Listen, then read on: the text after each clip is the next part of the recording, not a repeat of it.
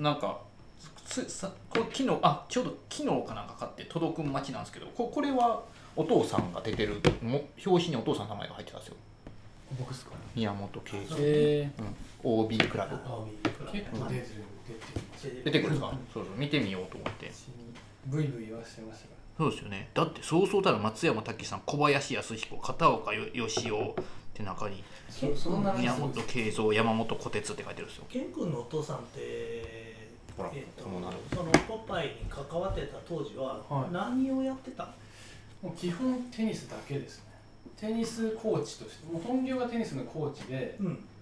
で、まあテニスブームやったからってことでしょいやその前なんですよずっとアメリカにテニスの留学行ってたんですよ大学生の時に、うんで戻ってきた時に日本アメリカのテニスがその当時なかったからうんそれを教えるコーチとしほうて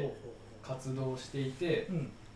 なんかでもどっか就職したらしいんですよ1年ぐらいほその間に木南さんの知り合いの誰かに会って、ううんそのアメリカのテニスの話をしてたら、うん面白いから編集部連れてくよって言って、うん木南さんにその話をしてたらうんそれ書けよって言われてその場で書かされたんですおー最初の原稿がへーねそれ3日ぐらい寝ないで書いてう、んそれが記事になって、うん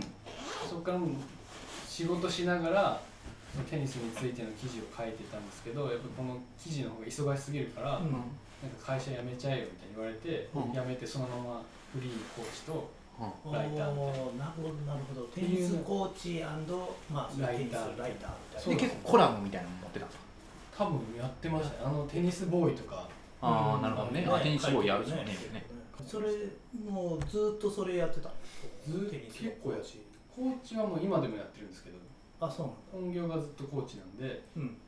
コーチやりながらそのアメリカのテニスの服とかうんうんアメリカンテニスの札だからそういうフィラとか、ま、ヒラとかなんだっけあのこの間出てたやつタタッキーニとかえ違うなんかあの作ってたじゃん昔作ってたやつっあ S2O ていうんだっえけあそうですあなんまあかそれをやりながら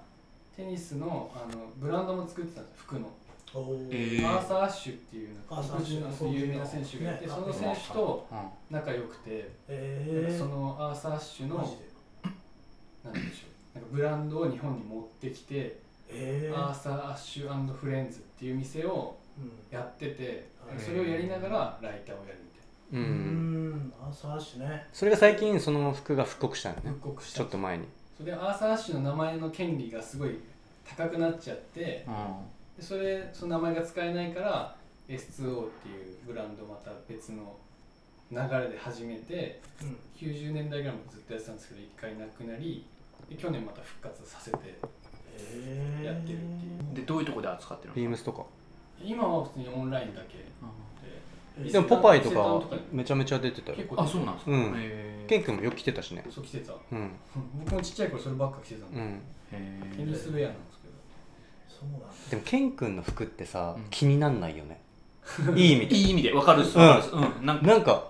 なんか溶け込みさすぎててっていうか何それってなるタイプの服個性着てないじといゃうかそうですねうんうんんでも結構実は久々にそれがなったのそのなるほどね S2 を S2 あー時に何それって送る確かにお父さんのブランドねそうそうすごいかっこいいんですよそれなんかストーリーやりすぎてうん嫌だなと思ってた、あうー着るのあそうだね確かに確かに、着るためにこの話するそれでもバリシティボーイの悩みっすやんうなんか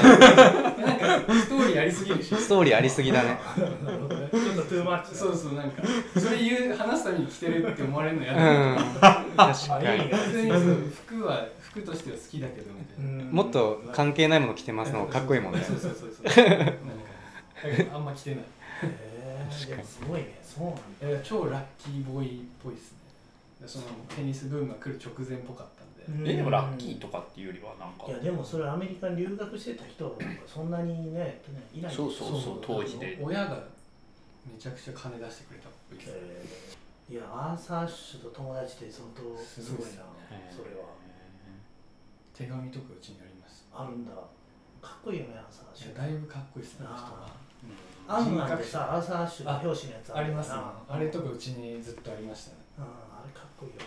超なジェントルマンなんですよねなんかねそうそうそういうイメージだよねすなごいんかその、まあ、インテリでインテリでね優しそうな優しねくてコートのマナーめっちゃいいそうそうへでマイク・タイソンがあんな人なのにアーサー・アッシュって入れ墨入れてるんですよ好きだからへ黒人選手がす尊ごい敬みしんてんだなねリスペクトしてるから入れてるんですけどマイク・タイソン自身は全然ジェントルじゃないそうだねなんかもうテニスって俺ああいうイメージしかなかったっすわあのいわゆるあのフィライレッセ着てたああいうマッキンマッキンのそうそうそうマッキンロとかそうそうボボルルググとかそうそうそういうイメージしかなかったあ足とかねはいそうですねなんでこのテニスってこういうクラシックのムーブメント来ないんですかラケットとか絶対かっこいいですやん そうですねラケットはそもそももう使えないんですよねクラシックなものをあもう全然ーたしなみとして楽しめたらどうまなんあですかそれでもどのスポーツでもそうでしょう、うんたしなみとしてもなんかサーフィンだったらちょっと分かるんですよそのはいはい相手が波だし、わかるえでもサーフィンでも競技の人はまあいないそん競技あまあそうですそうですね絶対そうですねないですね最新のやつ使うでしょ絶対ないですね、でたしなみとしてもはい、相手もそれじゃないと多分あもう成立しないもう成立しないですね球の速さがもう全然違うんであーなるほどね今のラケットと木のラケットでやったら多分こうもう全然続かないぐらいあなー違いあが出ちゃのうさなんかよくポパイでデカラケとかやる人あああいうのって今も使ってる人とかいないのあでもあのデカラケが原型で、うもうああそこからそんなチェンチェンジあ変わはってなないいんんでだすあれがまず原型で僕だからあのウィルソンのいわゆるあのカカーボンっていうんですか、あのはいあれになってからやけど80年代初期のああいうのとかは今使って ます使ってますか マジでだからウッドになってなかったらいいでしょ多分、まあ全然大丈夫全然だからボルグ・マッケンローぐらいの頃のラケットやったら通用するっすよね通用はしますねでも本気でやろうとしたらもう多分絶対ないパーンって弾かれちゃうぐらいそりゃそうですよねうーんでもデカラケはあのままあれが基本なの、もうあれが基本だ、へーそこからのあれ起きてないですね革命はうん、あそうなんだへえほんでやっぱウウッドからねあああいうふうにカーボンに変わっていくっていうかね、そういうヴィンテージを集めてる人とかはいる集めてる人はでもあんまりいないんですよあんまりいないんだ、うん、下北そういうカルチャーあんまないんだあんまりいないですねなんか店歩いとったっすよね下北沢に1個クロスクロスなんとかあるんですよそういうテニス売ったら出てくるへえふ古いテニスいやその人もね古いっていうよりは現行のの、はいあの現行って言ってもアガシぐらいうんまでの遡って、うなんん、か服とかウェアとかウェアとか、へティーバティークロスあリバティクロス、うんポラカードとか集めてて、えへえその人はだいぶああこれすめっちゃ可愛いですねなんかミュージアムみたいへ本当この人こんな人いないですねええそれもう結構年配の人結構年配ですねへえ50代後半とかちょっとミュージアムみたいですねすごいす取材しようそんな一回ポパイでこんぐらいで取材したことあるんごでいすようんえー、もったいなエアエアトレーナーってナイキのちょっとかっこいい、うん流行ってるスニーカーあるじゃないですかあれがなぜかいっぱいあるんですよここにえあー、の珍しいんでだけどあれってもともとテニスシューズでうんマッケンローが入ってたからっていうのでこの人が世界中から集めまくっててうん普通の洋服屋にはないんだけどここに行くとエアトレーナーがいっぱい積んでるいえでもそれー、をバレてないのかなや書いちゃったあ、書いちゃったえでもポポパイにでしょポパイにあでもしかもそそんなそんなそんな結局でもこんな広まってないでしょや多分そんな広まってないですへえそれはケン君ならではの情報でえすねー、確かにだいぶ面白いその人下北なんだ古い古いテニスのちょっと興味あるな、ねいいテニスそうですね掘り下げてる人実はいないですいないよねいないんじゃないいないし、まあ、やってないとね本当のとこわかんないからね、で最近ケン君とよく話すのはこの間なんかの雑誌見てたら、まあ、なんかのファッションページなんですけど、うん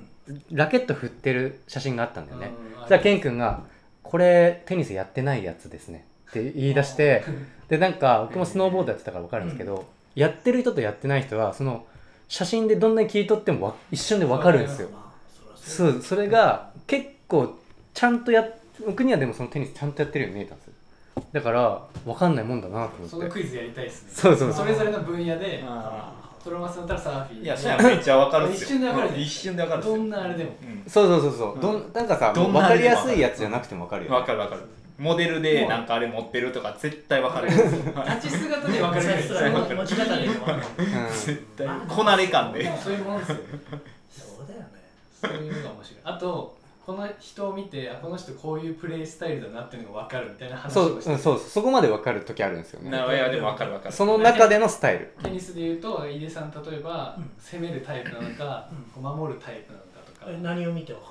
ん構ないえとか性格とかなんかそうそうこそうのは人いがじゃあもし井出さんがテニスをしたらっていうあのあかーそ架う空いうです架空架空ですあ、そういうことプレイスタイルがもう想像ついてどんぐらい強いかみたいな、例えばスノーボードでいうと井出さんはスキー場大きいスキー場にあると手すりとかパークっていう場所があるんですけどそこにはいないタイプですあーバックカントリーよりのでもそのヘリで行くほどエクストリームじゃない本当にかっこいいカナダの奥でやってるタイプの人のうんうんそのスタイルなんわでかるあ、そうすとかを全然わかんテテないニスで言うと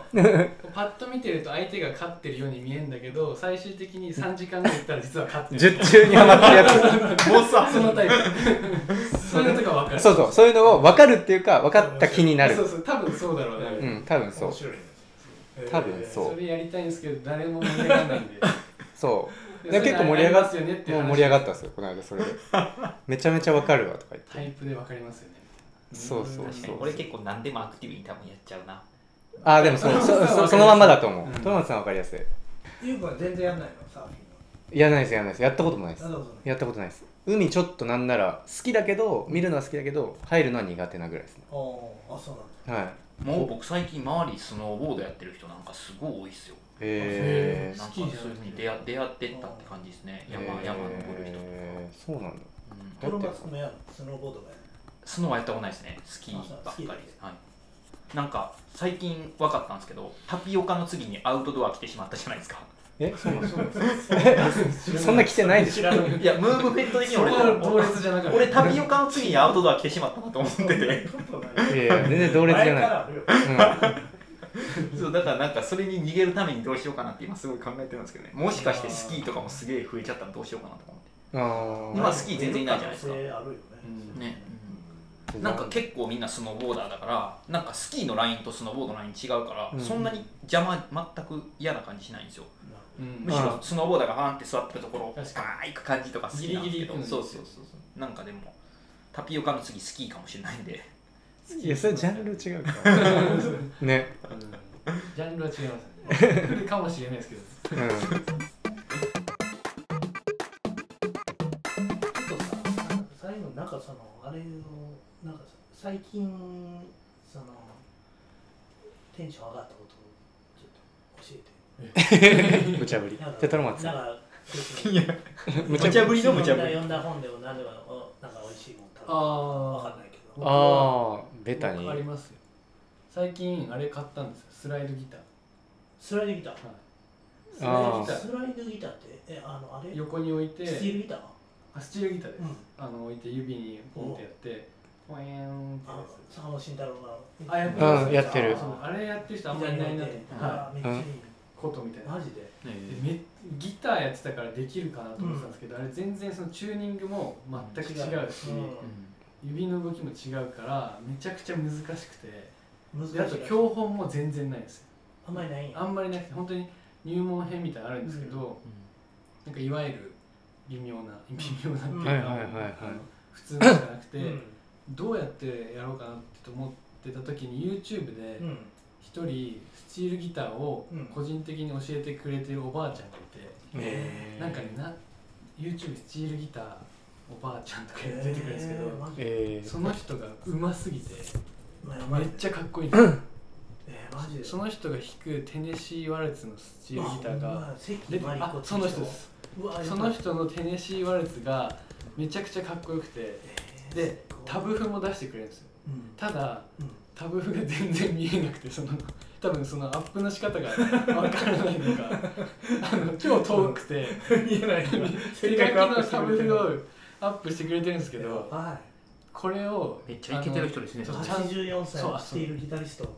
これめっちゃかっこいいですよこれでも今流せないんだ流せ出なせいない。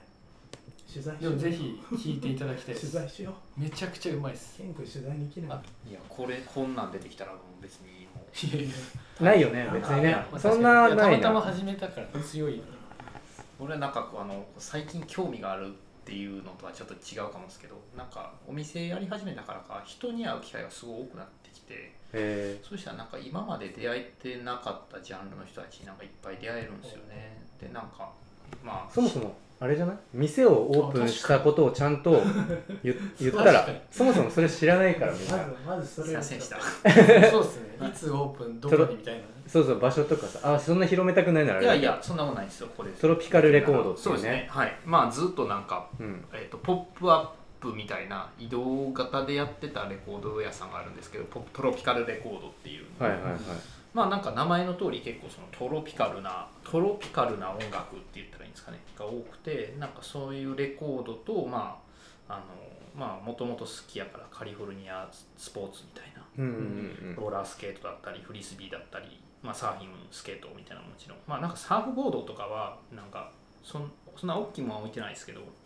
まあたまに展そういうのを展示期間とかもあってもいいかなとか思っててでもレコードそんなないよねそうなんですよ、数が うねんうんトロピカルレコードって言ってるんですけど、うんいやなんかその、まあ、井出さんがちょっとヒントを、まあ、くださったんですけど本当まあ特集みたいな感じなんですよ店自体が。はなんかそ変のわるん時ですの気分でそうなんか例えば片岡義雄のはい本とレコードのコーナーみたいなのをちっちゃく作ってたりそうしててなんかレコードをなんかレコード自体がまあムーブメントになってるじゃないですか、うんですごいレコードをディグする人たちっていうのがいっぱいいて、で僕はなんかその普通に自分のコレクションで買ってきてるものなんでそんななんかいわゆるレコードマニアみたいなのが人が来て、うんパッと買ってからたらもう在庫なくなっうんちゃうわけなんですよね、そうだなそうだからそれがすごい辛いから、まあ、トロピカルレコードっていうのはまあいやってたからその名前でいいかなって思っただけでそんなすごいレコードに特化してるってわけではないんですよね、うんそもそも。なんかその時の気分のものが、まあ、原田修が書いたレコードジャケットのものとか買ってもいいかもしれないし、うんだからなんか、特集ですうんうねんう、んそうそうまあトロマンズ君の興味うのんあるはい、のがジャンルのなんか、はいまあ、グッズが揃うあるディスコの、うんでも結構レレアなものはうんあだる、かはいらまあある意味、まあ、そういうちょっとミュージアムっていうかね、うんそうですね、うんんうんレコード店でありながら、はい本当そんな名前も考えたんですよ、うんでもまあトロピカルレコードっていうのが知れ渡ってるからまあええかなと思って売ってるんですかね売ってます全部はいでもでもねいやすごいなこの前も70年代の「サタデーナイトフィーバー」の柄のポリシャツが売れたんですよ1万8000円やったんですけどでもこれをどうしても買いたいっていうなんか柄シャツ好きみたいな若い子が来てへーでその時に「おおちょっと待ってほんまに買うん?」ってなって 僕もうん「いやほんまに買いたいです」って言うから「おお」ってな って手放したくないんだうん、でも大大事にしてなって言って店向いてないでしょそうそう店向いてないでしょでいやだからもうなんか食いミュージアムにしてもう本当なんかミュージアムにしとけばいいうんコレクターとして団長の思い確確かにい毎や回まあそうなっちゃうわかるけどそうそうそうそうわかるわかるはいでもなんかあのポけるポパイのなんかな1977年にポパイがフリスリー特集をやってて、でその右表紙の右下にあの3000名様にポパイフリスビープレゼントっていうのがあるんですけどそれもあったりするんですようんおこれ値段とかつけれへんなみたいなだから極端な話なんかその井出さんからいただいたオサムグッズの LP バッグみたいなのとかあって、そんなとかはさちょっと非非売品にしてーますあーとかもあるけまあど今あるね、もうあるけど、ああ、これ高値とりあえずつけといてみるかってやつがい意外と売れちゃったりするんですよ。あー買われないと思ってーそうそう、ウォークマン、スポーツウォークマンみたいな、なんかカカセットプレイヤーとかも、お買いますとって、買うのってなって、お ー結構調子いいからよく使ってたのにな、みたいな。そうだからなんか、ほんとトロマツの私物が、まあそうだよねがあるっていう、はい、あれ店だはからまあすごいじ場所実験場所ど的こですかえっと川崎の高津駅は二子新地二子新地はいで二子玉川の一個隣で川川一月ぐらいかそうですね一月ぐらいですね、なんかリバーサイドベースっていうなんか一応ちょっとしたなんかしょ複合施設みたいな感じなんですよお店内にお店があるみたいな感じなんですけど、ショップインショップだうなだねん、でまあ実際はほとんどなんか今のところ置いてるものはトロピカルレコードのものが分けられものはねるかなっていううんまあでもなんかクラフトビールとかあそうですねあークラフいいトでビーすルね IPA はいはいうんうんでまああと今その黒川隆介さんってタウントークや出てっるたねその詩人の個展をやっててこの人このまたこの人がめっちゃ面白くてケン君がめっちゃハマっこのはめいっちゃ好きっ すそうなんですよこうやっぱねしもうこう川崎で生まれ育ってるからかこのなんかこうもうほんまめっちゃおもろい俺もめっちゃハマってて トロマツさんが言ってた31のやつ超好きですそうでしょあーめっちゃおもろいでこここういうのの書きてーと思まっ てたこのこの人脈がむっちゃ面白くてえおじさんとかバリやばいまあこれ言えへんかもしれないですけどまあちょおお教えるっすわ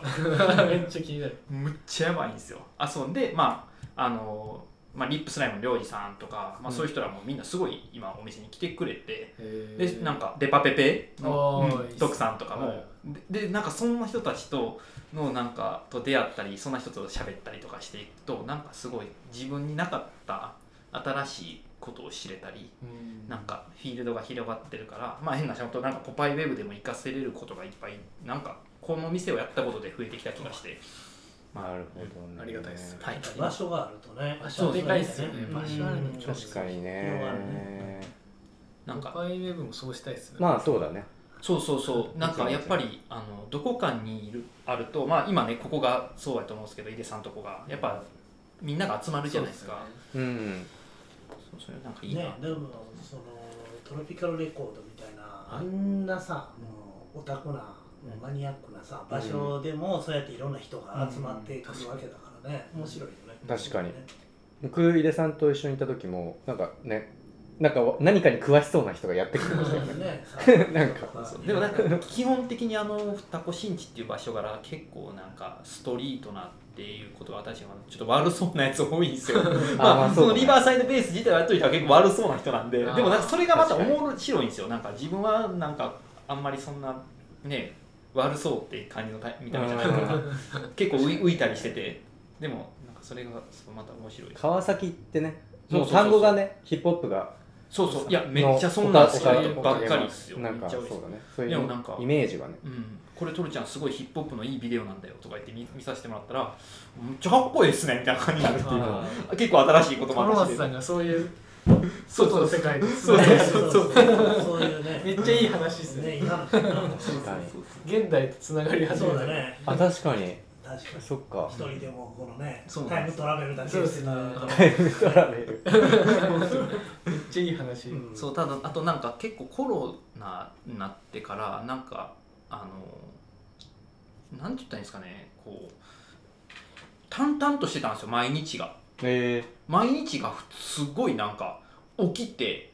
ん寝寝てるまでが起きあてーみたいななんかそれが毎日ただ繰り返されるっていうような感じな気がしててでもなんか店ができたことで結構なんかあの、まあ、ポジティブっていう言い方が別にネガティブやったんかって話ですけどなんかちょっとサイクルが楽しくなったっーえ店ー、なるほどねはいて感じです。はい店いい良くないな別 にこれあの最近ゆうゆうさんが興味ある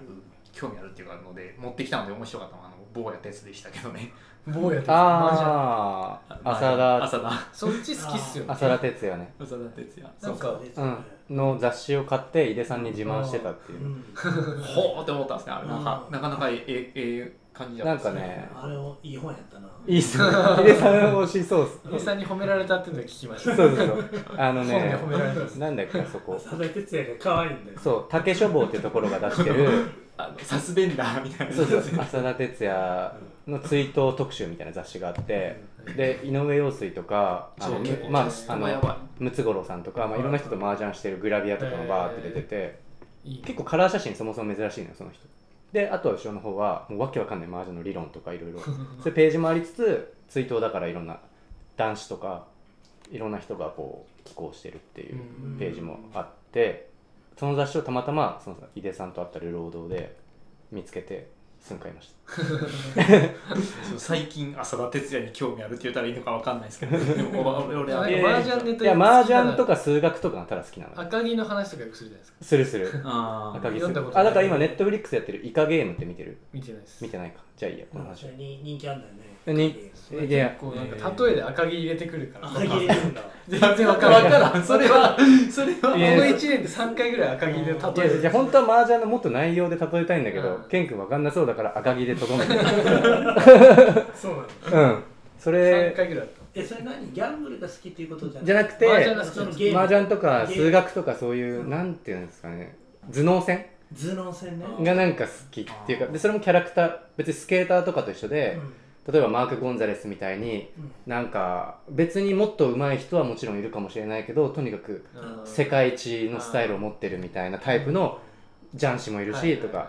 いるんですよその なんかマージャンの中にもいろいまあろ当然あるよねで数学者のあこの人超性の格出るよねなんかこの人のやつは美しいなとかへーそれ言ってみたいなんかいろいろあるんで数すよ式そうそうそうそうそうへっていうのあってなんかマージャンとか数学がずっと好きででもそういうの分かるな俺もわかるっすねうん俺も将棋とか好きやからそうそうそう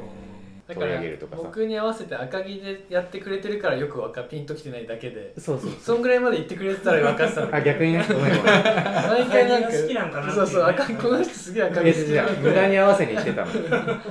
もっと深いところまで行ってほしかったああなるほどね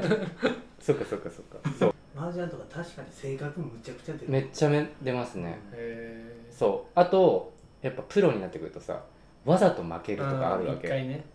天テンパイしないでこう見せずにうんわざと次の曲行くとかなんかこういろいろあるのそんな好きなんですか好きななんか一回やってモーパイの記事作りたいとか作りたかっいやそれは普通に僕はちょっとちょっと大感覚見たえまなあい そういやだから見なえんなかすぎて分かんないこれはなんか飛ばちょっと飛ばした企画だけどウェブで触覚っうんええうんていうのが触手る触りのショッとか表せる時そろそろ来るんじゃないかなと 思ってポパイウェブそれやりたいなってクいやいいの話してたんだけどそれでモーパイ行かないだろそうそうモーパイあでもそれで言うと近々、えーとまあ、今ケン君と企画してて言わ内容は言わないけどちょっと別の、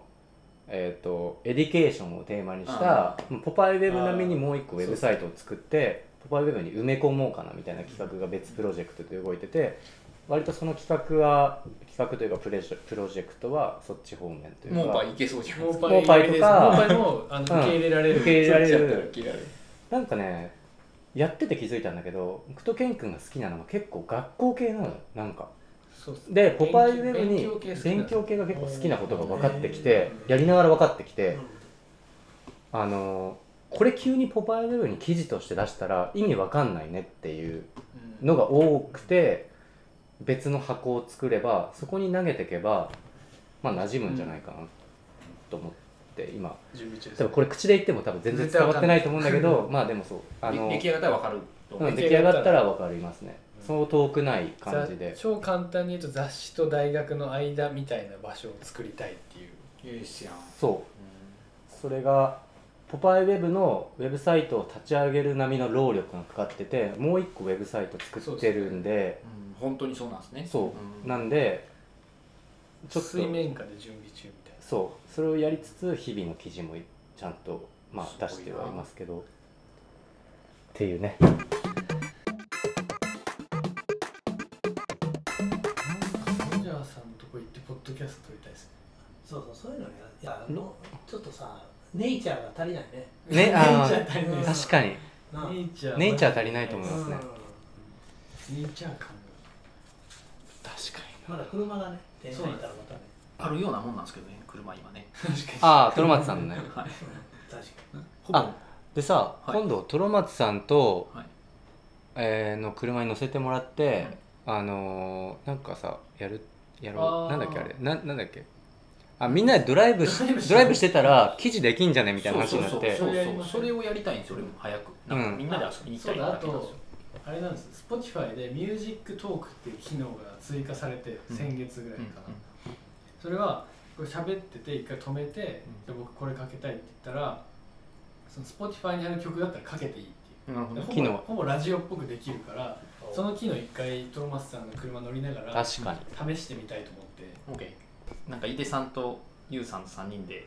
なんかカフェブラブラとかしてってもそうやっぱ楽しいなとか思うんですよねなんかあこの間ねそうそうそうだからケン君が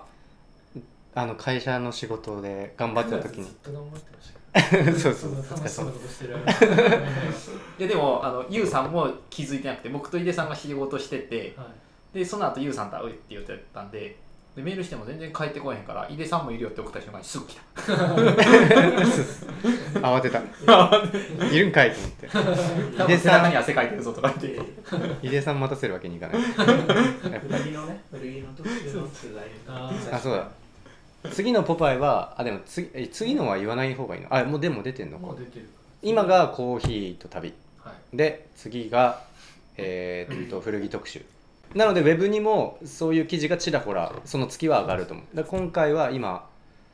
えー、とこのポッドキャストもしすぐ出すならだけど旅とかコーヒーネタの記事がちょっとでもまあちょろっと天才あるかもっていうぐらいあれ古着の ABC とかになったんですか何なんだっけああそうだねごめん最な近上がっさてないですいやねってないそういうのいっぱいあれ一番やばいですよ ABC やろあれねあこれやりましょうかあ確かにあー俺もね最近なんか結構あのドゥファミリーのやついろいろ買ったからああじゃあっていうかちょうど D ないんですよ D あ D ああじゃあそれであやりましょう超 かいいあありがとうございますじゃあ D は Do ファミリーにしましょうか、はいここで宣言しておきます、はい宣言というか D で何個出してもいい別にそうですよねうん別に Do ファミリーもやった上でまあ僕が何個思いついたドのドもーナツドーナツまあいやウェアちょっと向いてないなと思いま すいやいや見てないテーマ立て向いてないな そうなの内容書くのは得意なんだけどまあまあまあでもそういう感じでわかりましたやりましょうやりますかはい古いの ABC やりたいなと思ってたんですよああぜひぜひあれ僕も進めたいなと思ってたんで、そうですねでも井出さんのだからクック・ザ・ブックと一緒でちょっといろいろある んですよこっちはこっちでこだわりがねそうそうそういろいろこっちはこっちはあるんですじゃあもう終わろはいはい、ううんありがとうございましたありがとうございました